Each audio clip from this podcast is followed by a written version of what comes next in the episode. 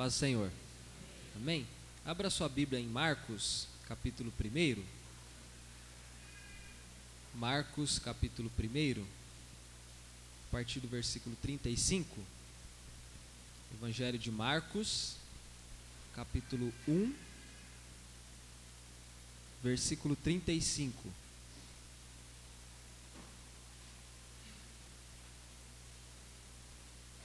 Diz assim, ó, tendo tendo se levantado de madrugada, quando ainda estava escuro, Jesus saiu e foi para um lugar deserto, e ali orava. Simão e os que estavam com ele procuraram Jesus por toda parte. Quando o encontraram, lhe disseram: Todos estão à sua procura.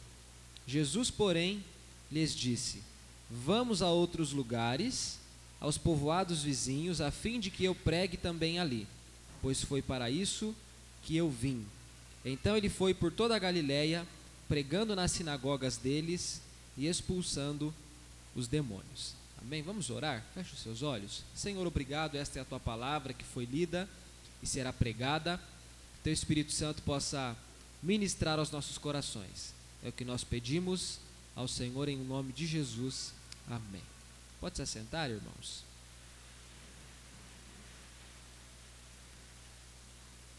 Agenda cheia não significa eficiência ou produtividade.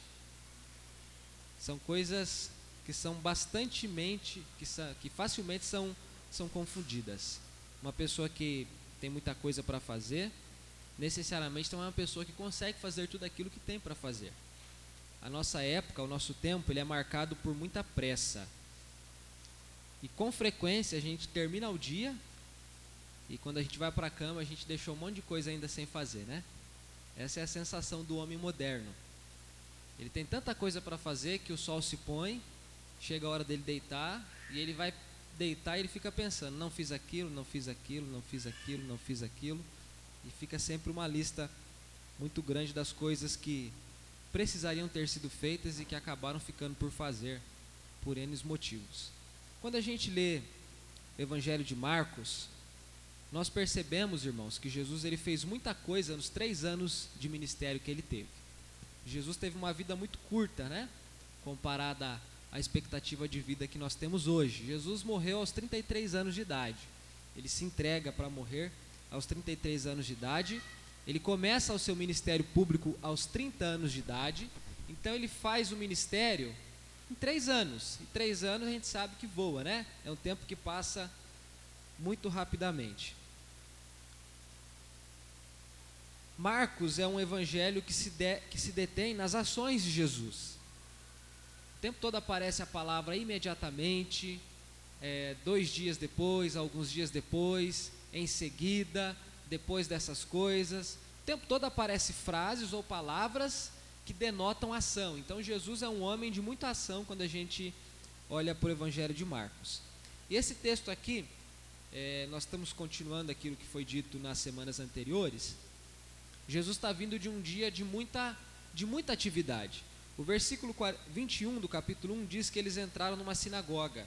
E lá Jesus é, prega, ensina, as pessoas ficam admiradas, maravilhadas porque ele tem autoridade. De repente, um homem é, fica possesso e o demônio se manifesta. Cristo repreende aquele demônio. Logo depois eles vão para a casa de Pedro, tudo no mesmo dia, um sábado.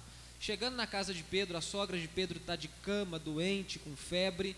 Jesus cura aquela mulher, ela se levanta, serve todo mundo, né? Não sei se ela fez um café, não sei o que ela fez, se foi chá, se foi janta, se foi almoço, mas o texto diz que ela serve as pessoas. Dá essa tonalidade de que ela fez alguma coisa nesse sentido para as pessoas que estavam ali. Depois à tarde, como o pastor disse a semana passada, por ser sábado, os homens judeus, as pessoas, os judeus, eles eram privados de qualquer tipo de trabalho, de qualquer tipo de ação. Então o pôr do sol é, termina o dia para o judeu. Quando o sol se põe, então eles trazem muita gente. E vem gente doente, gente enfermo. O texto diz que toda a cidade se reuniu na porta da casa de Pedro. E ele curou muitos, muitos enfermos e muitos doentes, expulsou muitos demônios. E então a gente entra no texto que nós lemos. Então esse texto aqui mostra um pouco dessa vida de Jesus, que é uma vida bastante agitada, que é uma vida repleta de atividade, mas é uma vida muito significativa. E tem duas coisas muito simples que esse texto mostra para nós e eu quero partilhar isso com você.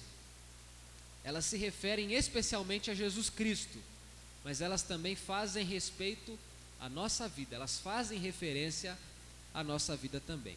A primeira coisa é que Jesus é, é um homem que se dedica à oração.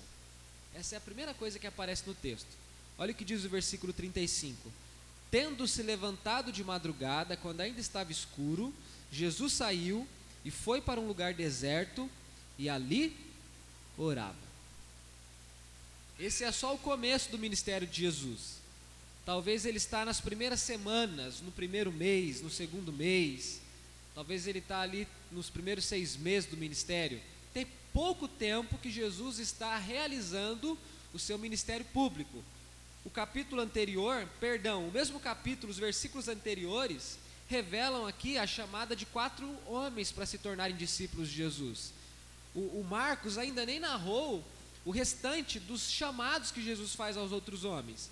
Ele ainda nem falou de Levi, de Mateus, ele ainda nem falou de outros discípulos. Então Jesus está dando ali aquilo que a gente chama, numa linguagem contemporânea, de os primeiros passos. É o começo de tudo. E Jesus de acordo com Marcos, é um homem que é dedicado à oração. Olha só, ele fez muita coisa no dia. Levantou cedo, foi para a sinagoga, foi ensinar, lidou com todas aquelas questões. Durante a tarde, é, os, os enfermos vieram até ele. Anoiteceu, ele foi dormir muito tarde, né? Porque o texto diz que muita gente estava ali. Ele não deve ter dormido cedo, ele deve ter ido dormir bem tarde e tendo se levantado de madrugada. A versão King James diz que ele levantou é, muito antes das demais pessoas. Eu achei ba bacana aquela tradução. Então, Jesus deve ter levantado lá pelas três ou quatro horas da manhã, muito antes do horário comum que as demais pessoas levantam.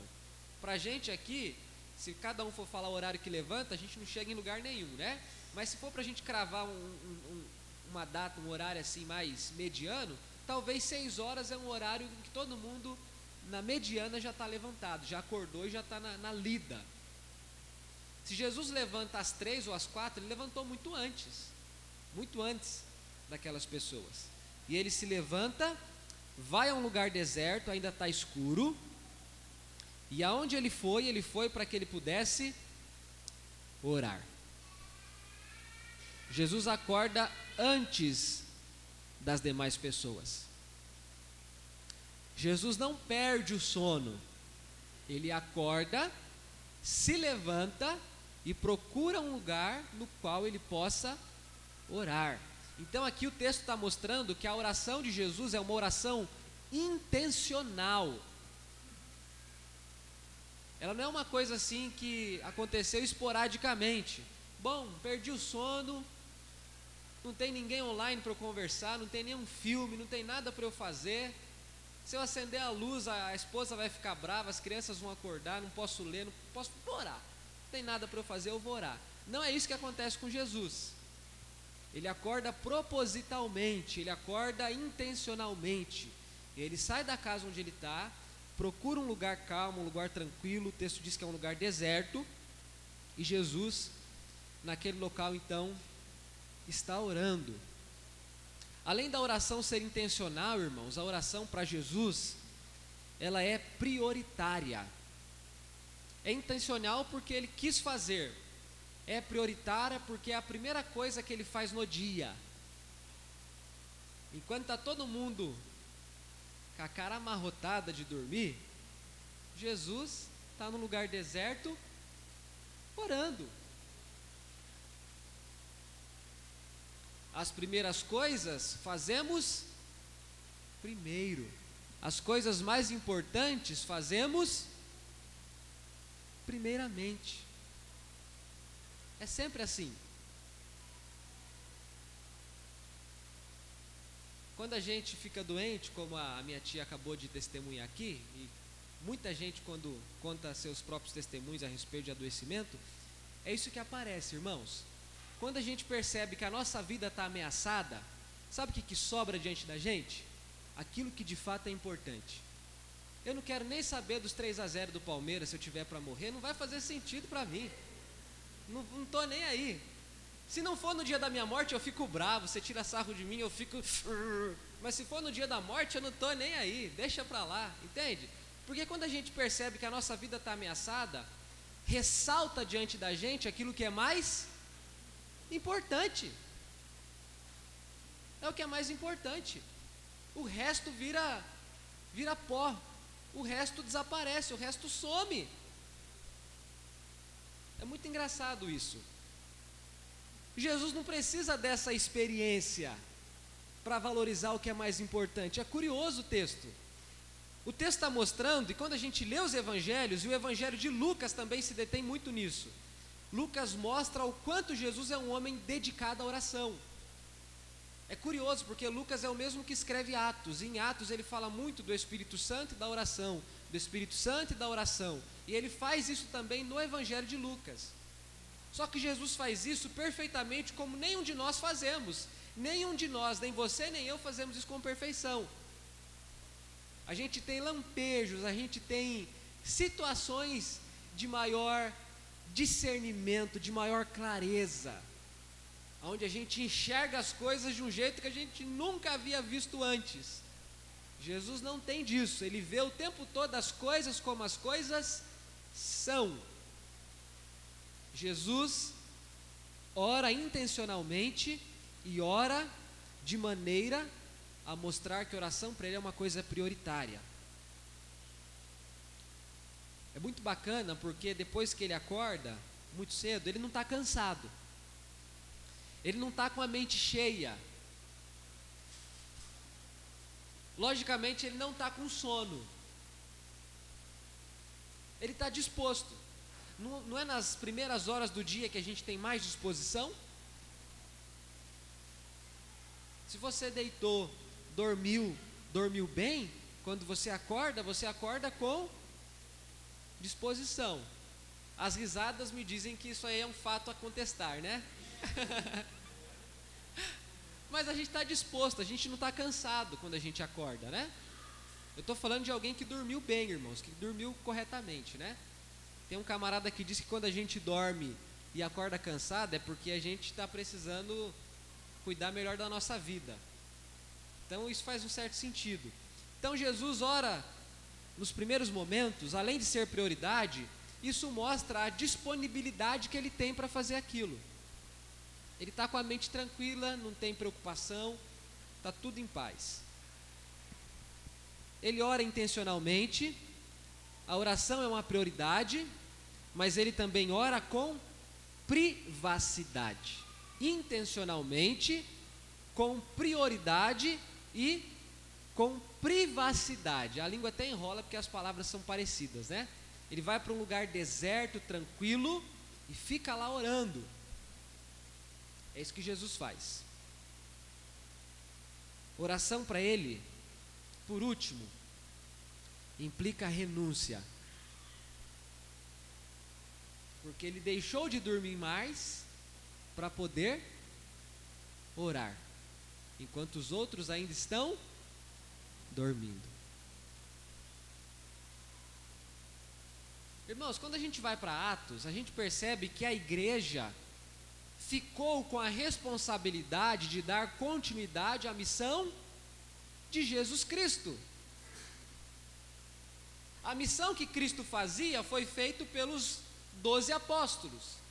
A missão que Cristo fez, que os dois apóstolos, que os doze apóstolos fizeram, continua a ser feita nos 120, depois nos 3 mil, depois nos 5 mil, e depois você não tem mais o número e a missão ficou com a igreja. Passaram-se os séculos e a missão que Cristo começou está sendo realizada pela igreja no poder do Espírito Santo. Então deve haver similaridade entre aquilo que nós fazemos e aquilo que o nosso Senhor fazia enquanto esteve aqui na terra.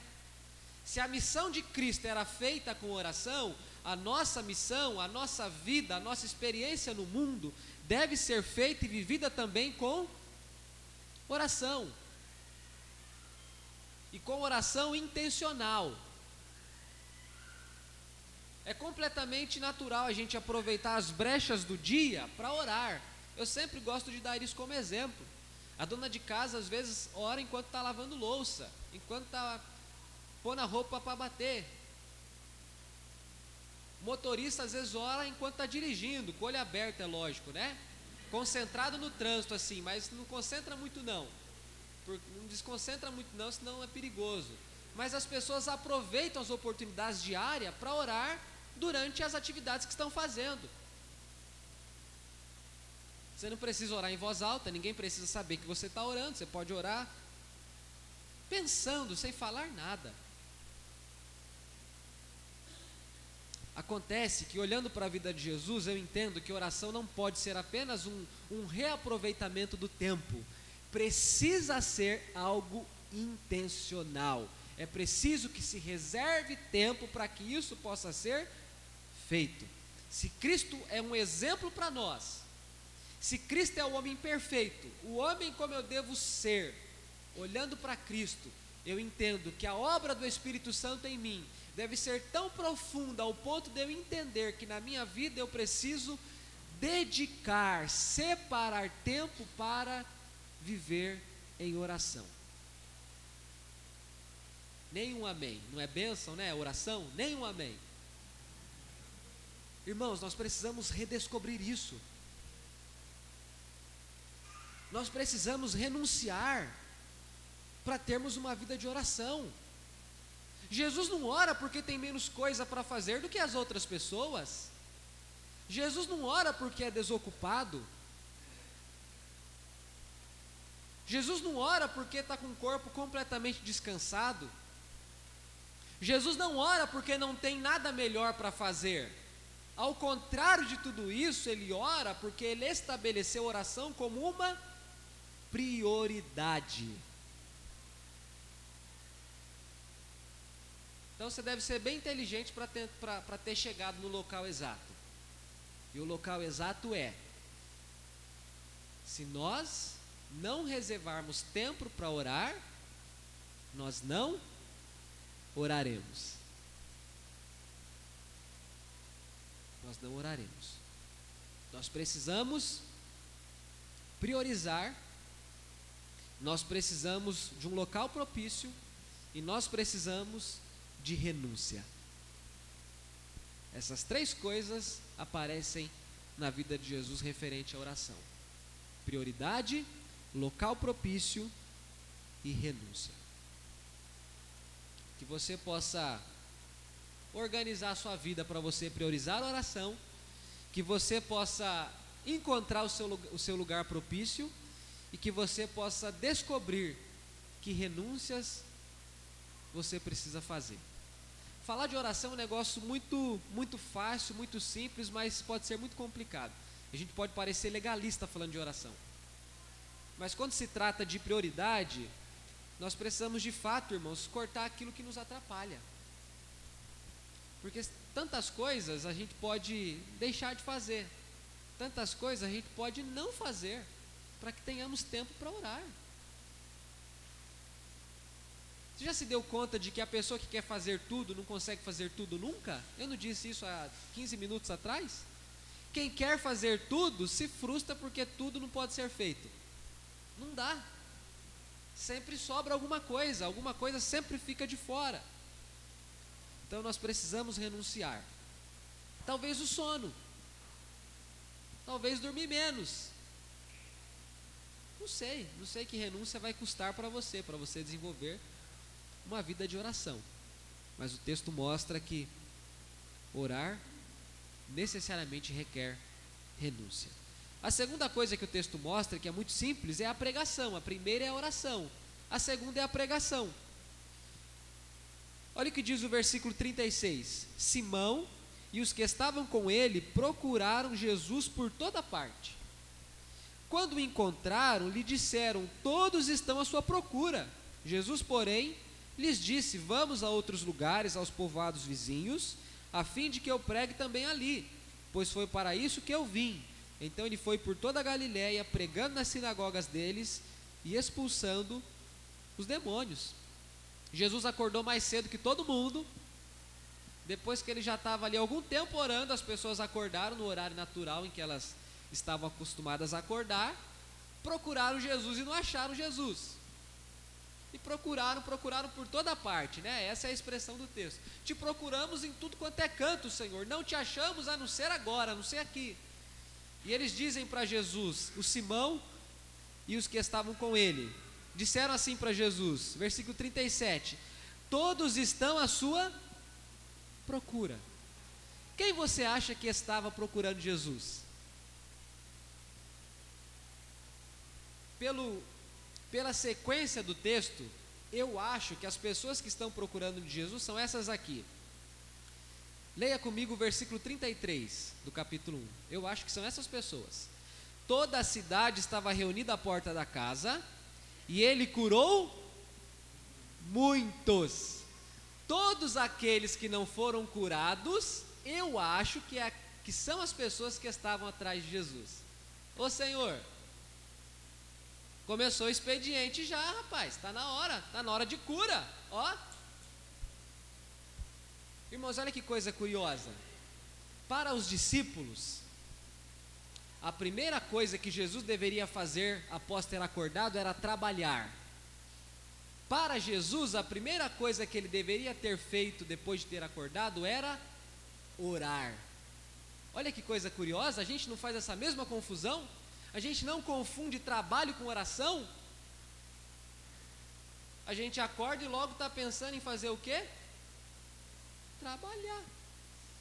Que texto moderno, não é? Que texto atual.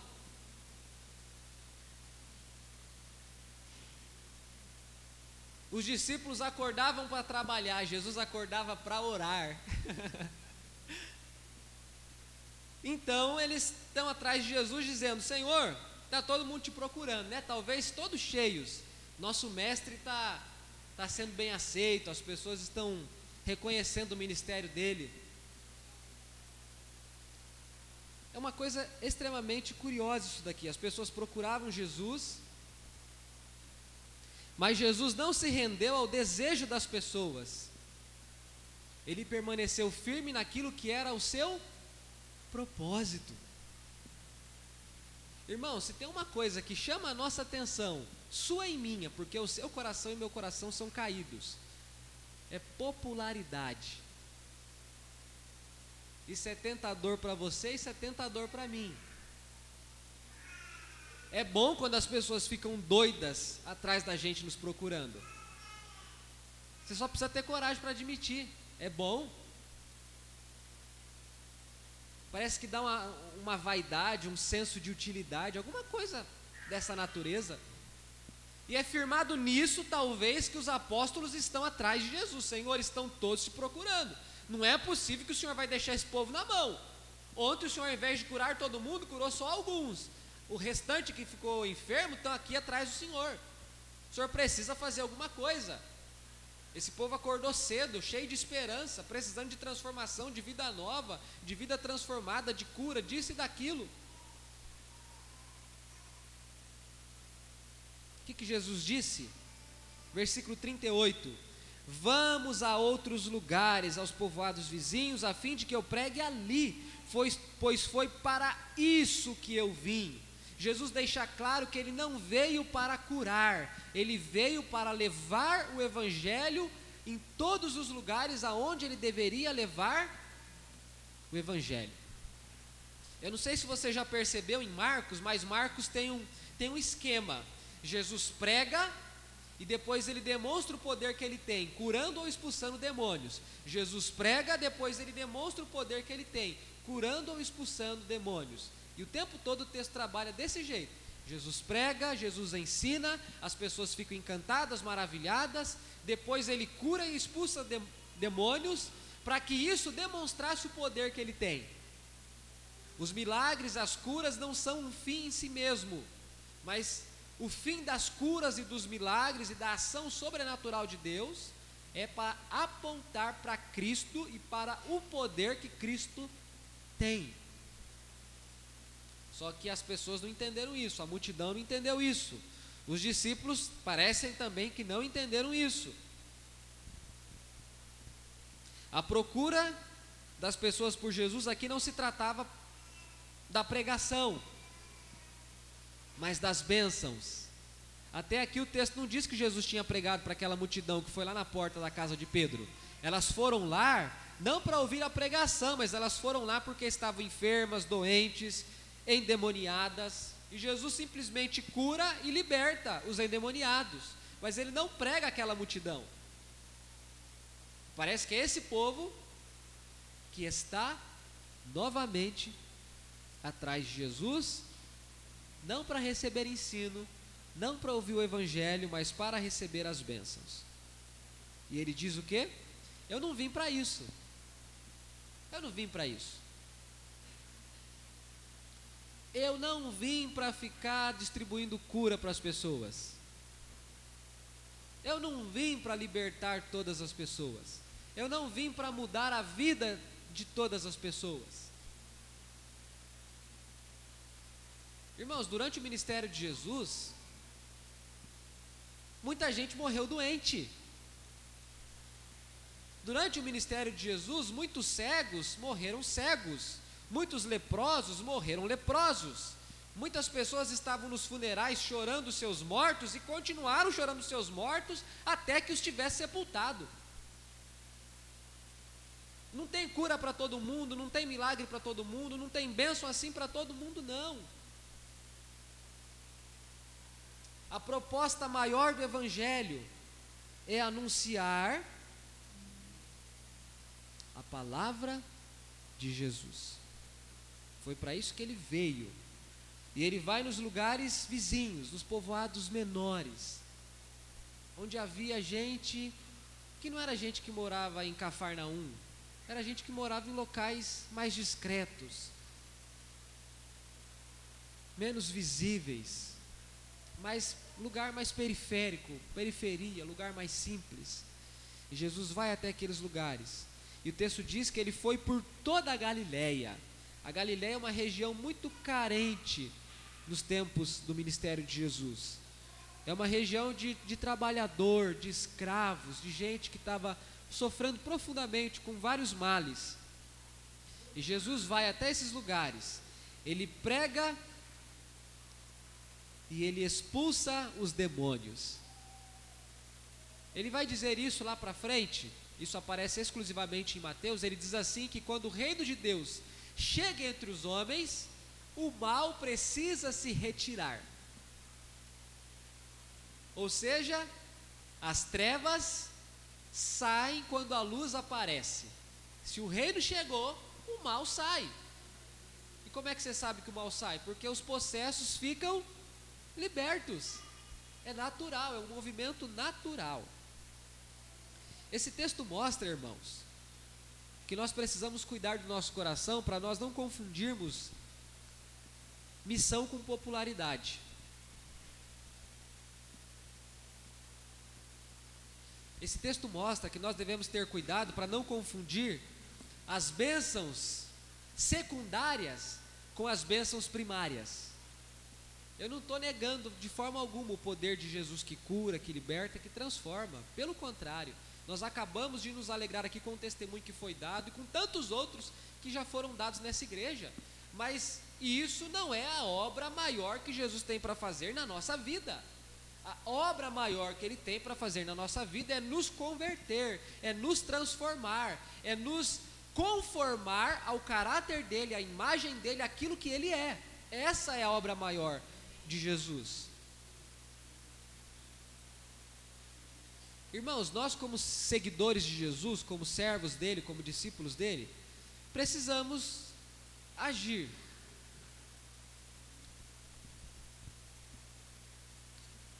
Ou a gente cumpre a nossa vocação, ou a gente fica realizando o desejo do povo.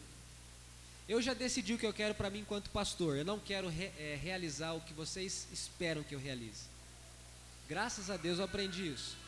Eu não quero satisfazer como pastor aquilo que vocês esperam que eu faça. O meu trabalho primário, prioritário, não é satisfazer vocês e nenhuma outra comunidade onde eu venha servir como pastor.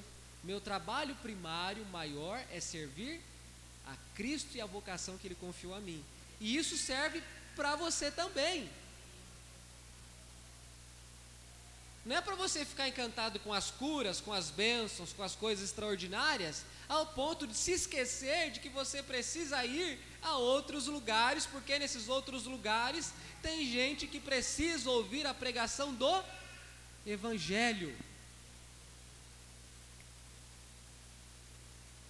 Nós precisamos, irmãos, olhar para isso. Jesus não tinha a sua vida guiada pelas decisões das pessoas, mas pelas suas próprias decisões. A vida dele não era pragmática, ele não fazia aquilo que as pessoas queriam que ele fizesse.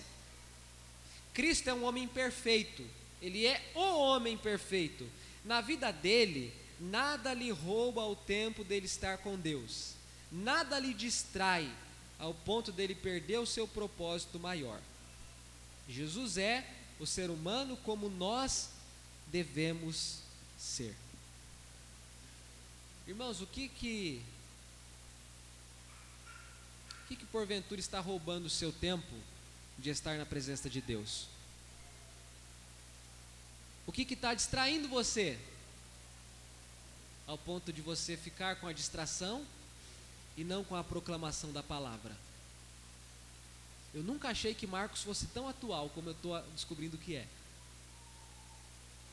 Nós, igreja contemporânea do século 21, nós nos distraímos com as necessidades das pessoas. E quando nós nos distraímos com as necessidades das pessoas, nós renegamos aquilo que é a necessidade das pessoas. Necessariamente, se, dá, se voltar para a necessidade, não é esquecer as necessidades. Mas pode ser que, se voltar para as necessidades, venha significar esquecer a necessidade. Então você pode muito bem pregar o evangelho e entender que as pessoas precisam disso, daquilo, daquilo, daquilo outro. Porque cabe perfeitamente. Mas se você ficar naquilo outro que as pessoas precisam, você pode se esquecer de que o que elas precisam essencialmente é da pregação do evangelho.